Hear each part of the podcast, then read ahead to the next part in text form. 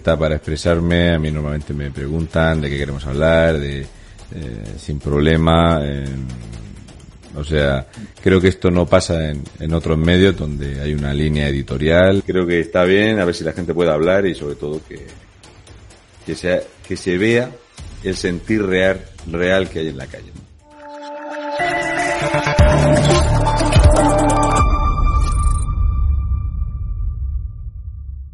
Bueno, espectadores de Estado de Alarma, muchas gracias por estar un día más con, nosotros, por, seguir atentos toda nuestra programación.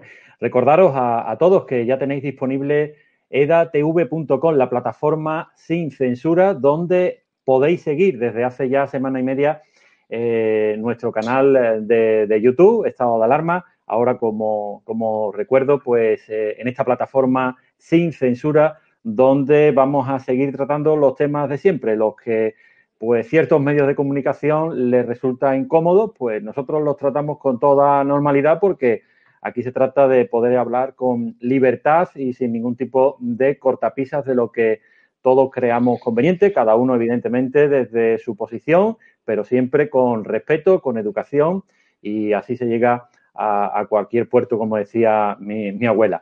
Hoy tenemos una entrevista muy especial porque dentro de pocas horas eh, en Madrid se va a producir un acto, una concentración con motivo de ese 1 de mayo, del Día del Trabajo, del Día del Trabajador. Una entrevista muy especial eh, con Rodrigo Alonso, que es el secretario general de Solidaridad, eh, uno de los, yo creo que es el último sindicato que ha nacido en España, al menos con, con, esta, con esta fuerza, al cual saludamos ya. Rodrigo, ¿qué tal? Hola, ¿qué tal? Siempre encantado de estar con vosotros en estado de alarma. Como tú muy bien dices, un medio sin censura.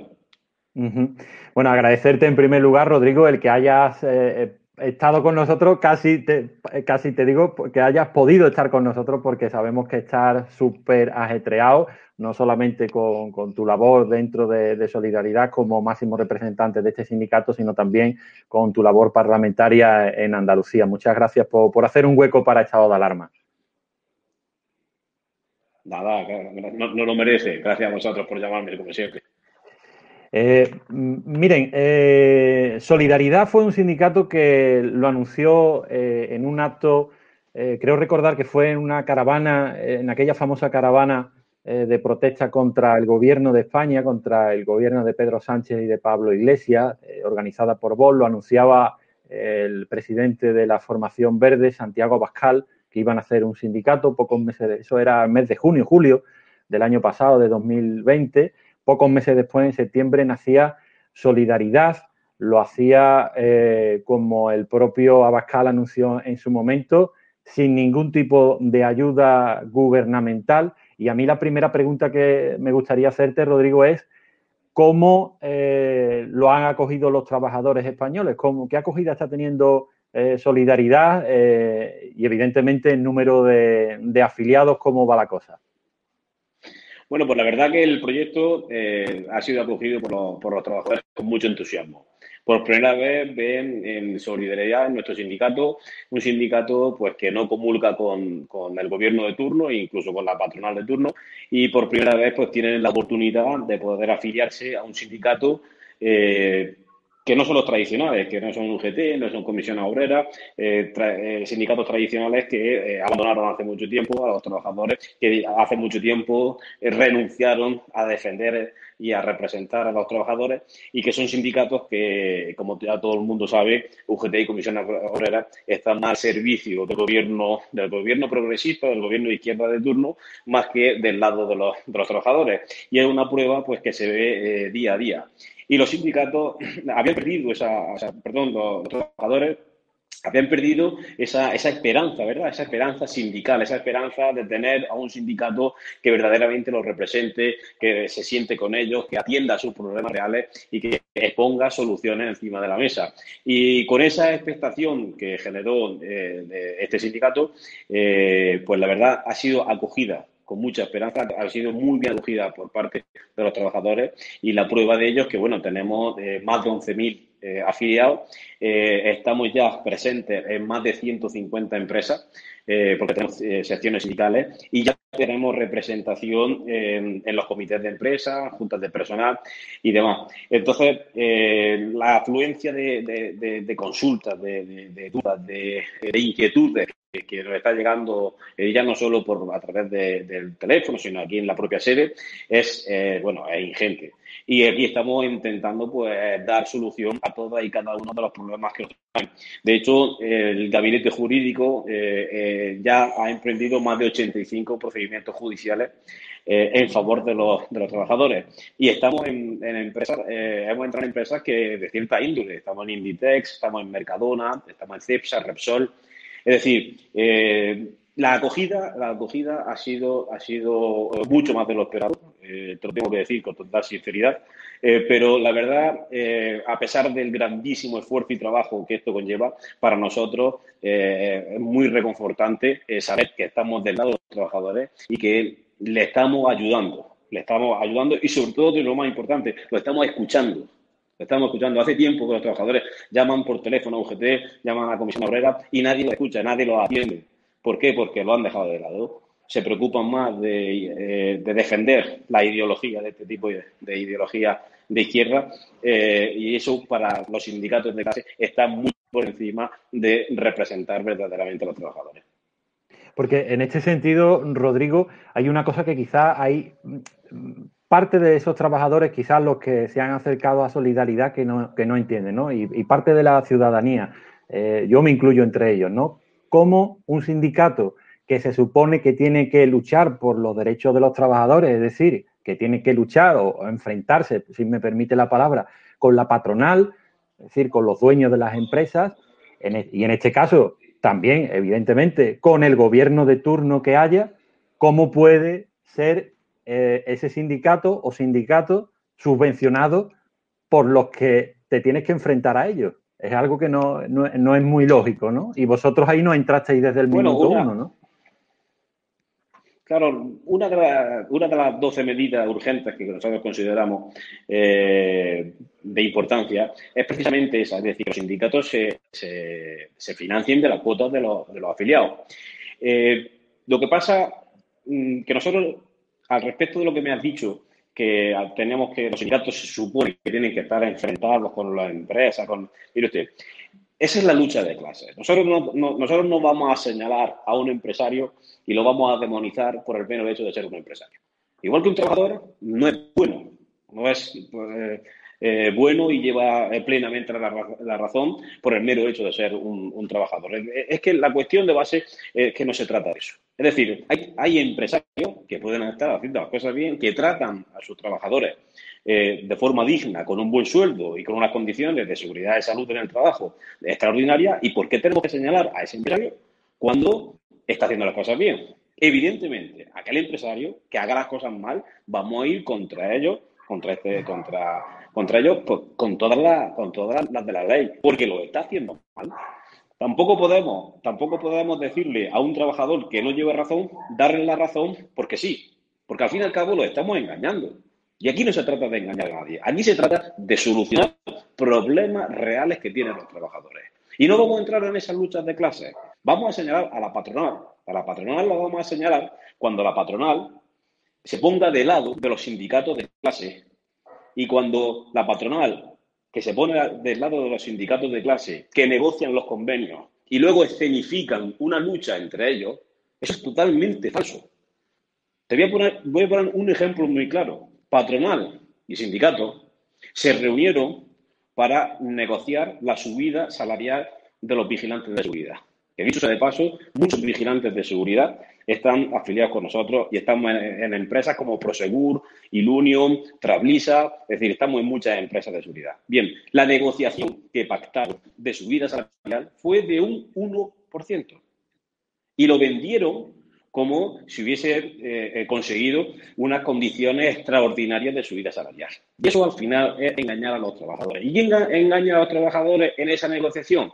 Los sindicatos. Ojo, y estamos hablando, estamos hablando de una negociación que se produjo no en la pandemia, ¿eh? Cuidado, no, no estábamos todavía en tiempos de pandemia. Entonces, esa connivencia que hay del sindicato de clase, UGT y comisiones, con la patronal, Al final es una pillería por parte de estos sindicatos. Y al final eso es lo que conlleva, es que el trabajador cada vez tenga menos sueldo, cada vez tenga menos equipos de protección, cada vez tenga unas condiciones que no son dignas de un trabajador. Y cada vez ese, ese puesto de trabajo, ese trabajo, al final es cada vez más precario. Y para eso hemos venido, para luchar y decírselo a quien sea. Nos da igual que sea la patronal, nos da igual que sea Garamendi, que cobra 300.000 euros de sueldo, por cierto, subvencionado con el dinero de todos los españoles. Y nos da igual que sea UGT, y nos da igual que sea Comisión Obrera o el gobierno de turno. Nos da exactamente igual. Si las cosas no se están haciendo bien, hay que poner encima de la mesa y poner las soluciones encima de la mesa. A cualquier precio, al que sea, porque por encima de todo están los trabajadores. Al hilo de, de hecho que, dice Rodrigo, de que por encima de todos los trabajadores y que hay que poner el problema encima de la mesa, hace muy pocos días en el Parlamento de Andalucía, porque hay que decirle a las personas que nos estén viendo que Rodrigo Alonso es también parlamentario andaluz por el partido Vox, del cual es además eh, portavoz adjunto en el Parlamento de Andalucía, eh, oíamos una intervención suya eh, dirigida al gobierno de, la, Junta de Andalucía, el gobierno que preside Juanma Moreno, gobierno eh, que se ha denominado como gobierno del cambio, ¿no? Después de esos treinta y pico años de gobierno del Partido Socialista, que tanta ruina han, dejado en, Andalucía. Usted se dirigía al gobierno afeándole el, hecho de la concesión de una subvención a un sindicato cuyos principales dirigentes políticos están sentados en el banquillo de los acusados por un presunto delito de, corrupción, ¿no? Bueno, es que es un auténtico despropósito. Imagínese, mire, un trabajador, un autónomo, un autónomo que decida solicitar una ayuda a la Junta de Andalucía, al autónomo le exige estar al corriente de pago con la Seguridad Social, estar al corriente de pago con Hacienda, no tener deuda con eh, la Hacienda, en este caso, de la Junta de Andalucía. Sin embargo, tenemos a un sindicato como UGT que ahora mismo está sentado en el banquillo por una, por una estafa de 40,7 millones de euros de las subvenciones que tenían que haberse dirigido a la formación para el empleo y estos UGT y Comisión Obrera ahora mismo está acusado de llevarse ese dinero para lucrarse su propia estructura. Y nos parece un auténtico despropósito que estando esto encima de la mesa, que estando esto en pleno proceso judicial, se le estén dando subvenciones a dedo a UGT. Pero es que mm, hay más cosas aún. UGT y Comisión Obrera se quedaron con la recaudación de la residencia de tiempo libre durante el año 2003 a 2006. En ese tiempo se apropiaron con 7 millones de euros entre los dos sindicatos. Ese expediente se guardó en un cajón por parte del PSOE de Andalucía y vino a sacarlo cuando ya había prescrito. Qué casualidad, ¿verdad? Imagínese que hubiese sido un autónomo. Imagínese que hubiese sido un carpintero con dos trabajadores. Imagínese que hubiese sido un trabajador. ¿Usted cree que lo hubieran metido ese expediente en un cajón? No. Hubieran ido a embarcarle la cuenta, la nómina y todo lo que hubieran podido. Y esto hay que decirlo alto y claro. Y hay que sentar, hay que sentarse y decir, ya está bien. Esto no se puede permitir. Un, sindicato que tiene un procedimiento judicial en el que se le está exigiendo o se le está acusando de haber desviado 40,7 millones de euros de los parados de Andalucía para lucrarse el sindicato y en su propio beneficio, no se le puede dar una subvención nominativa. Eso es un auténtico despropósito y lo vamos a denunciar todas las veces que haga falta. Y en ese sentido, siempre le decimos al gobierno que si no sabemos si estas prácticas que a veces hace no son, son más propias del gobierno del cambio o del gobierno del cambiado. No sabemos cuál es la, respuesta en ese sentido porque nunca nos contesta. Eh, otro de los asuntos que, que, está en la sociedad, ¿no? En general, es el papel de la inmigración ilegal eh, que está llegando a España, especialmente desde que Sánchez e Iglesias están gobernando de una manera desproporcionada en regiones muy concretas, eh, como puede ser el caso de Canarias, y que está afectando, pues evidentemente, al tema laboral. Muchas veces se demoniza al inmigrante sin especificar que, esté legal o no. Eh, vosotros desde, desde Solidaridad me imagino que estaréis eh, pues muy de, cuál es la acción que se está viendo, como digo, eh, especialmente en determinadas zonas, Andalucía evidentemente es una de ellas, pero en los últimos meses especialmente Canarias, ¿no? Con esa llegada masiva de, personas que no sabemos lo que, lo que hacen cuando, cuando llegan allí, el gobierno tampoco sabe lo que hacer con, ellos, ¿no? Bueno, es que a, veces, a veces perdemos de vista la cosa más obvia. Es inmigración ilegal. Es que su propio nombre lo indica. Es ilegal. O sea, para entrar a un país tiene que venir una persona con todos sus papeles en regla. No puede venir por la puerta de atrás. Y mucho menos no puede venir de la manera que está viniendo. Porque la forma en la que se está produciendo esta invasión migratoria, los principales culpables son los gobiernos y las ONG, que son las que se lucran con, ese, con esa invasión migratoria. Y nosotros estamos totalmente en contra de la inmigración ilegal. Por supuesto que estamos totalmente en contra de la inmigración ilegal. Tenemos un país en el que, en el que hay, dejando, descontando la pandemia, no bajamos de un 14% de paro estructural. Esto quiere decir que 14 de cada 100 personas no tienen, no tienen la posibilidad de encontrar empleo en un país como España. Ante esta situación, ¿qué decimos? Que los trabajadores de España son los primeros que tienen que acudir al mercado de trabajo. Pero claro, ¿y quiénes son los trabajadores de España? Pues los trabajadores de España son los que están en España, que tienen sus papeles en regla, que tienen su contrato de trabajo, que tienen su permiso de residencia y que pueden acceder a un puesto de trabajo. Ese es un trabajador de España. Sea español, sea venezolano o sea cubano. Lo que no puede venir es de forma ilegal, porque viniendo de forma ilegal no se les puede dar trabajo. Y nosotros, en este sentido, tenemos una premisa muy clara. Y es la siguiente, que cuando el país, cuando España necesite, por su producción, necesidades, necesidades, valga la redundancia, de mano de obra, pues perfectamente, que vengan personas de fuera de España, extranjeros, a trabajar a España, pero que vengan de forma legal, con sus papeles en regla, con sus contratos. Y, de ser posible, que tengan una cultura que sea más afina a la nuestra, porque así su capacidad de integración es mucho mayor. Eso es lo que nosotros decimos. ¿Inmigración ilegal? Por supuesto que no. Porque ¿qué hacemos con los inmigrantes ilegales? No podemos hacer nada. No se le puede dar empleo. Y además, lo único que hace que, o que provocan, pues son, es inseguridad en los barrios.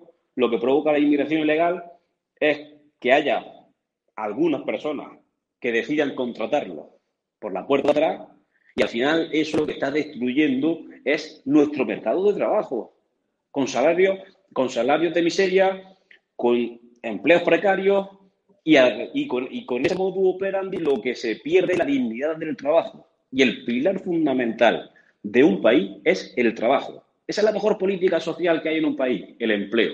Por tanto, no podemos estar a favor de una inmigración ilegal que no tiene cabida en un país, porque son ilegales. Eh, al hilo, de hecho, hay una, cosa que, quizás choca mucho, es decir, el mensaje que se intenta transmitir desde algunos eh, sectores de, la política, especialmente desde la izquierda y de la extrema izquierda, de que, bueno, Vox, en este caso, eh, al Solidaridad, un sindicato eh, nacido al amparo de, esta formación política, de que Vox es una formación racista, xenófoga, machista. Sin embargo, después, en los mítines de Santiago Bascal, de Monasterio, de, Ortega Smith, que estamos viendo eh, en los últimos días de la campaña de Madrid, vemos como hay decenas y decenas de personas inmigrantes, legales, eh, cubanos, venezolanos, ecuatorianos, que se acercan animando a vos y dándole las gracias por la labor y por la defensa que hace de las libertades eh, en los países de, de, Sudamérica, especialmente en los que han y siguen sufriendo el comunismo, ¿verdad? es que son precisamente estas personas, estos trabajadores que vienen de países comunistas, los que se echan las manos a la cabeza cuando ven las declaraciones que se hacen desde la tribuna del Congreso de los Diputados. Es decir, en España hoy en día, teniendo este gobierno socialista, que de socialista no tiene nada, y un gobierno comunista, que se permitan decir cosas desde la tribuna como alentar a la violencia, contra un partido que está elegido democráticamente, como es Vox, acusar a un partido como Vox de xenófobo o de racista, cuando simplemente lo que se está diciendo son la realidad y la verdad de lo que se vive en España. Aquí nadie está señalando a una persona por el color de su piel o por su origen. Eso es totalmente falso. Lo que estamos poniendo encima de la mesa es el grave problema que hay y que están fomentando estos partidos, estos partidos que se llaman, ahora lo han puesto de moda, ¿verdad? Los progresistas. Vamos a ese consenso progre, al progresismo. Y, lo, dice, lo dice un tipo que se ha manifestado abiertamente comunista, como es Pablo Iglesias, y lo dice desde su casoplón, que está amurallado, en el que tiene tres hijos, tiene dos buenos sueldos, porque su mujer es la ministra, y tiene en la puerta, tiene en la puerta a varias personas o varios agentes de la Guardia Civil. Pues mire, le voy a decir una cosa. El sindicato Solidaridad lo que quiere para todos los españoles es este modelo. Una buena casa para los trabajadores, que puedan formar una familia numerosa, que tengan seguridad en su puerta y que no estén temiendo de que se la puedan ocupar, de que se la puedan asaltar y que no teman de que al salir por la puerta de su casa le puedan robar o incluso le puedan agredir o incluso matar. Ese es el modelo que nosotros queremos. Sin embargo, sin embargo, estos comunistas lo que predican, lo que predican es todo lo contrario. Los comunistas lo único que quieren es, uno, atentar contra la propiedad privada y los derechos y las libertades individuales. Es por definición, siempre ha sido así. El secretario general de la Agenda 2030 es el secretario general del Partido Comunista de España, el abogado de la FARC. Esa es la clase política que nos está gobernando. Y resulta que los que somos xenófobos o los que somos racistas somos los que decimos la verdad del uso del dinero y de las políticas sociales que se están llevando a cabo. Pues mm, por mucho que nos señalen, por mucho que nos demonicen, por mucho que nos insulten, no nos van a callar nunca. Y por muchas piedras que nos tiran todos esos, todos esos lacayos y toda esa, y toda esa horda que nos mandan a, a los mítines, por muchos adoquines que nos piden, se necesita mucho más que eso para callarnos a nosotros. Bueno, pues para seguir alzando esa voz, me imagino que, será el acto que habéis convocado este día 1 de mayo, Día del Trabajo, Día del Trabajador en Madrid, concretamente en Conde Casal a las 12 de la mañana, donde estará usted interviniendo y también intervendrá el líder de, Vox, Santiago Abascal. Eh, Rodrigo, eh, el 1 de mayo, un día eh, muy significativo para, el trabajador, el Día del Trabajo se ha celebrado históricamente, pero sin embargo hay una forma de celebrarlo en los últimos años por parte de determinados sindicatos que ustedes califican como clasistas o, tradicionales, como es el caso de UGT y Comisiones Obreras, que es como si fuera una fiesta. Es decir, aquí tenemos 5 millones, 4 millones, 3 millones de parados, pero el día 1 de mayo celebramos el Día de Trabajo con una fiesta, una comilona y esto es todo feliz y todo maravilloso y aquí no se reivindica nada, ¿no? Ustedes van a hacer, me imagino, todo lo contrario, ¿no? Bueno, es que el día 1 de mayo, que es el Día Internacional del Trabajo, celebrar en España que tenemos más de 5 millones de parados, no entiendo dónde está la celebración. ¿Qué hay que celebrar? Más bien, debería parecerse a un sepelio. O sea, no hay nada que celebrar el día 1 de mayo, habiendo 5 millones, 5 millones de personas en el paro, más todos los que hay en ERTE, más todos los que hay en ERE. Es decir, estamos ahora mismo en torno a más de 6 millones de personas que no tienen un empleo. Y nosotros el día 1 de mayo queremos lanzar un mensaje. Queremos lanzar un mensaje a los trabajadores, al parado, al joven, al pensionista, y ese mensaje es que venimos a cambiar el modo de hacer las cosas. E invitamos, invitamos a todos a que salgan a la calle. Esa, esa indignidad que tienen y que manifiestan dentro de su casa, tienen que sacarla a la calle, porque ha llegado el momento de defenderse. Y hay que salir a la calle a defenderse. Defenderse de estos sindicatos mafiosos, a defenderse del gobierno que lo único que quiere es vernos cómo nos hunden en la miseria para luego venir a rescatarnos con una triste paga y que no tengamos un horizonte cierto ni un futuro estable. Hay que defenderse de todos aquellos que mm, se aprovechan del trabajo y de la precariedad. De eso hay que salir a defenderse. Pero la gente tiene que alzar la voz. tiene que salir a la calle y, le invitamos a que nos acompañen el día 1 de mayo a las 12 en la Plaza Conde Casal, porque le vamos a decir alto y claro al gobierno, a los sindicatos de clase y a la patronal que el sindicato Solidaridad ha venido a cambiar el modo de hacer las cosas, a defender, a representar y a proteger a los trabajadores. De esa manera, todos juntos, unidos y, luchando para defendernos, lograremos hacer que nuestra patria sea fuerte, porque una, una patria débil al final se derrumba. Tenemos que defender nuestra patria, hacer una patria fuerte y tener muy en cuenta que la patria es la única defensa que tienen los trabajadores. Y la única manera de hacer eso es todo en solidaridad, unidos, luchar juntos. Por cierto que el, día 1 de mayo España todavía está bajo las restricciones del estado de alarma, no nos podemos mover entre provincias, pero Solidaridad ha convocado caravanas en las capitales de provincia. Nos gustaría saber eh, cómo está respondiendo eh, esas capitales de provincia, si hay ya muchas que se han sumado a, esta, llamada de, las caravanas también el día 1 de mayo para los que no puedan estar en Madrid ese día. Todas las provincias eh, ya, bueno, se han sumado todas las provincias a la, caravana, todas tienen su solicitada su autorización y concedida, con lo cual vamos a tener caravana en las 52 provincias de España. El acto se va a hacer en las provincias, se leerá un manifiesto y después eh, se, hará esa ruta en, caravana, siempre evidentemente cumpliendo con todas las medidas de, de seguridad. Y todo aquel que pueda venir a, Madrid, a la Plaza Conde, eh, Conde Casal, está invitado. Porque cuanto más seamos, más altas serán nuestras voces. Cuanto, cuanto más seamos, más unidos estaremos. Y nuestra lucha, y nuestra lucha será más férrea. Tenemos que salir a la calle a defendernos. Ya está bien, ya está bien. De seguir así, de seguir en un estado de letargo, de seguir en un estado de sumisión, frente al gobierno, al final no habrá ninguna España ni ninguna patria que defender. Por eso creemos que es tan importante este primero de mayo, porque se va a poner en cuestión, o está en cuestión muchísimas cosas. Está en cuestión el futuro de nuestros jóvenes.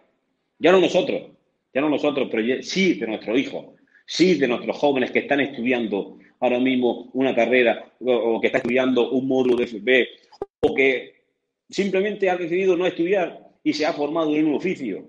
¿Qué España le vamos a dejar a esos jóvenes, a esos jóvenes de seguir así? La única España que le vamos a dejar es España inmersa en la miseria, en el paro, en la pobreza y en la ruina.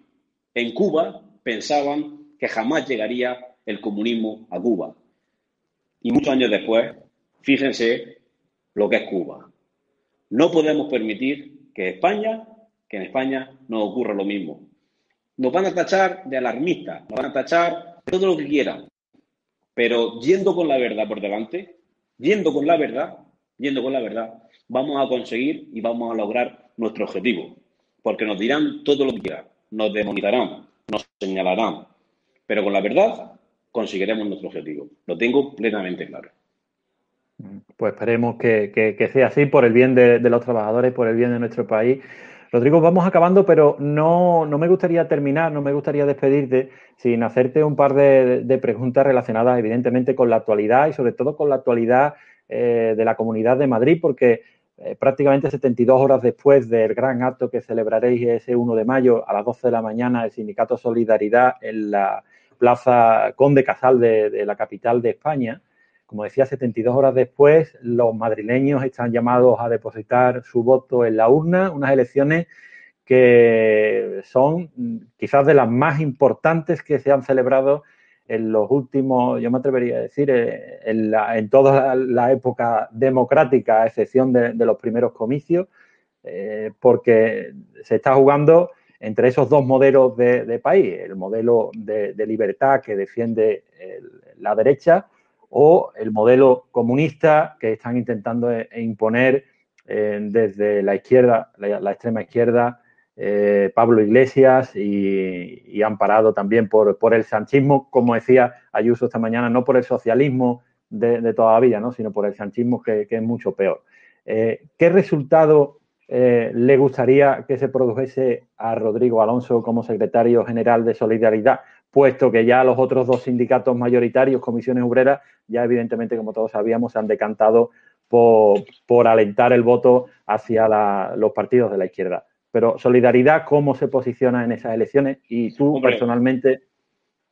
Nosotros, eh, evidentemente, nos posicionamos del lado de un partido que a día de hoy es el que defiende, o sea, el que mayor, o en que mejor posición defiende a los trabajadores de España. Y ese, a día de hoy, eh, es Vox. Porque Vox, desde el inicio, ha tenido un mensaje claro, ha tenido un mensaje contundente, nunca ha cambiado su mensaje, siempre ha seguido la misma hoja de ruta. Eh, no pueden decir eh, lo mismo otros partidos como Ciudadanos, que Ciudadanos eh, en la misma frase al principio te dice una cosa y al final de la frase te dice la contraria. han demostrado ser una veleta. El Partido Popular, que tiene una guerra manifiestamente abierta, entre Pablo Casado, su presidente, con, con, con, Ayuso o con algunos varones regionales. Evidentemente, Pablo Casado ya se posicionó en el Congreso de los Diputados y ahora, y ahora incluso le abre la mano a determinados acuerdos, acuerdos con Pedro Sánchez. Y Pedro Sánchez, el presidente socialista, fue el que eh, en, en las elecciones dijo que no pactaría con Pablo Iglesias porque no dormiría, no dormiría a gusto, no, no dormiría a gusto teniendo a un vicepresidente Pablo Iglesias, que dijo que no pactaría con los separatistas eh, catalanes, que dijo que no, que no eh, pactaría con, con, con Bildu, un partido eh, filoetarra, y a las 48 horas de pasar las elecciones, pues hizo justamente lo contrario, o sea, credibilidad nula.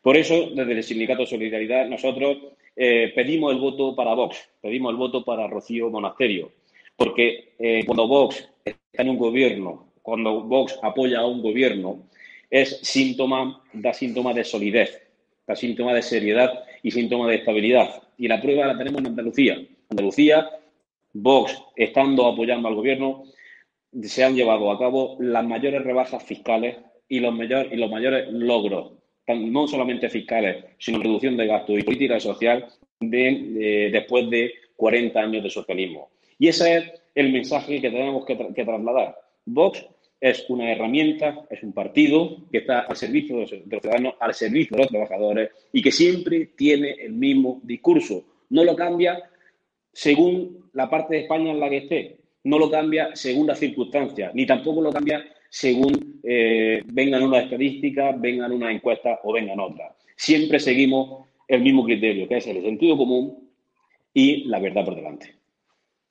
Y, una última cuestión antes de, despedirlo, Rodrigo. Eh, cuando Sánchez se presentó a las elecciones, nos hablaba de que si él llegaba al gobierno eh, iba a derogar la reforma laboral. Se presentó, salió presidente y siempre ha estado esa amenaza de eh, voy a derogar la reforma laboral. Ahora es presidente del gobierno, tiene mayoría de votos en el Congreso para poder derogar esa reforma laboral, pero sin embargo no la, no la deroga. Eh, ¿Creéis que es beneficioso la derogación de esa reforma laboral y la negociación de una nueva? ¿O creéis que esa reforma laboral es la que precisamente está aguantando un poco eh, la sangría de desempleo que se está generando en nuestro país? El tema de la reforma laboral, plantearla en un escenario como el que tenemos ahora mismo, después de 13, de 15 meses de, pandemia, eh, en una situación en la que eh, hay más de 6 millones de personas en las que no tiene posibilidad de encontrar un trabajo, plantear, simplemente plantear derogar la reforma laboral nos parece un auténtico despropósito. No porque estemos a favor de esa reforma laboral que hizo Rajoy a espaldas de toda la sociedad civil. No es por eso, sino porque si ya a la incertidumbre que hay hoy le generamos aún mayor incertidumbre, incertidumbre derogando una reforma laboral sin tener un texto que lo sustituya, nos, nos, parece un auténtico despropósito y lo único que traería sería aún más paro, más incertidumbre y más ruina. Así que a la hora de plantear una reforma laboral, creo que hay que sentarse hablar con los agentes sociales, con toda la sociedad civil y plantear un marco laboral, un marco legal laboral que verdaderamente impida que el, trabajo se precarice y que se consiga verdaderamente salarios dignos para que los trabajadores pues, puedan por ejemplo, formar una familia. Porque hoy en día un trabajador no puede formar, no puede permitirse, no puede permitirse formar una familia. Y es muy triste que digamos, que digamos esto. Así que con respecto a, reforma laboral, eh, lo mejor que puede hacer el gobierno es estarse quieto, porque cada vez que el gobierno toca algo, pues fíjese cómo vamos. Bueno, la guerra que tenéis por delante, guerra evidentemente entre comillas, eh, entiéndanme, eh, es importante porque además con la ministra que tienen que, luchar directamente es abiertamente comunista y de, bueno, con, con 6 millones de parados la han calificado como la mejor ministra de Trabajo que ha habido en España, pues ya partiendo de ahí es para cerrar el chiringuito como se, imagina, vulgarmente. Se, imagina, se imagina ¿Se imagina usted a una ministra comunista ahora mismo eh, que se ponga a, realizar una legislación laboral? ¿Se imagina cuáles serían las consecuencias? Se lo digo yo, paro, miseria y ruina. Esas serían las consecuencias. Pues, pues viendo los antecedentes que tenemos en otros países, como ya hemos comentado anteriormente, especialmente de Sudamérica, donde el comunismo ha hecho bastante daño, evidentemente, pues eh, es lo lógico eh, pensar que ocurriría aquí en España. Esperemos que, no sea así, que los ciudadanos abran, abran los ojos, que se den cuenta de lo que hay por delante. Que, sobre todo, como yo digo, siempre que miremos hacia atrás lo que teníamos antes de que Sánchez llegase al gobierno y de que metiese a iglesias en, el gobierno y en las instituciones, que pensáramos cómo vivíamos antes y cómo vivimos ahora, si vivimos mejor o peor. Que evidentemente antes se podía vivir mejor, pues claro, igual que todo, pero eh, ni mucho menos creo personalmente que, en este año 2021 estemos mejor que, en el 2010, en el 2011, y a pesar de que estábamos en crisis, de que estaba, eh, veníamos con el resorte de Zapatero, etcétera, etcétera. Pero evidentemente eh, aquí sí se cumple aquello de cualquier tiempo pasado fue mejor.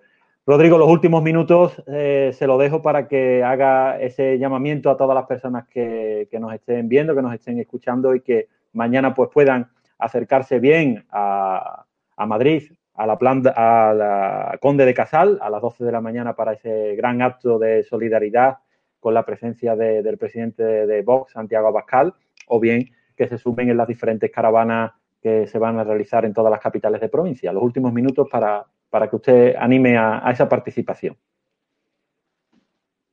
Bueno, claro, nosotros desde el Sindicato Solidaridad animamos eh, a que vengan todos mañana a las 12 de la mañana a la Plaza Conde Casal, aquí en Madrid.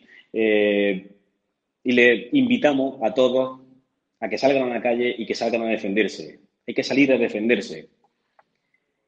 Mañana nos jugamos un gran día. Mañana, 1 de mayo, debe ser un antes y un después.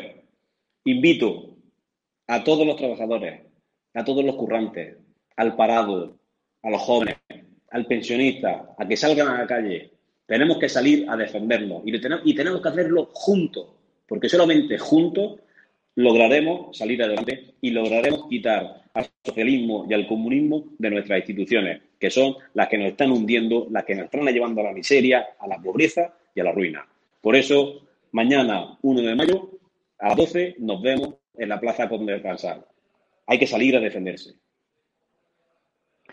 Muchísimas gracias, Rodrigo. Pues esperamos que, todo discurra con normalidad, que no tengan ustedes problemas, igual que están teniendo eh, los actos públicos que, durante toda esta campaña y pre-campaña ha celebrado vos. Esperamos que mañana el eh, Ministerio del Interior haga su trabajo y ordene a, los agentes de la policía que, puedan eh, velar por la seguridad, sobre todo de las personas, que sea un día de reivindicación, como, como usted mismo ha, dicho que van a intentar que sea y que todo discurra con, absoluta normalidad dentro de lo que de lo que un acto de este, de este tipo pues requiere. Muchísimas gracias por estar en, estado de alarma y le emplazamos para más adelante poder contar con su presencia de nuevo. Cuando queráis, yo siempre encantado de poder estar con vosotros en vuestro medio, en estado de alarma. Un medio sin censura, como tú muy bien dices. Muchas gracias, Rodrigo. Muchas gracias. Cierra los ojos e imagina una televisión libre. Ahora ábrelos porque ya está aquí. EDATV es una multiplataforma de contenido con más de 30 canales y sin censura.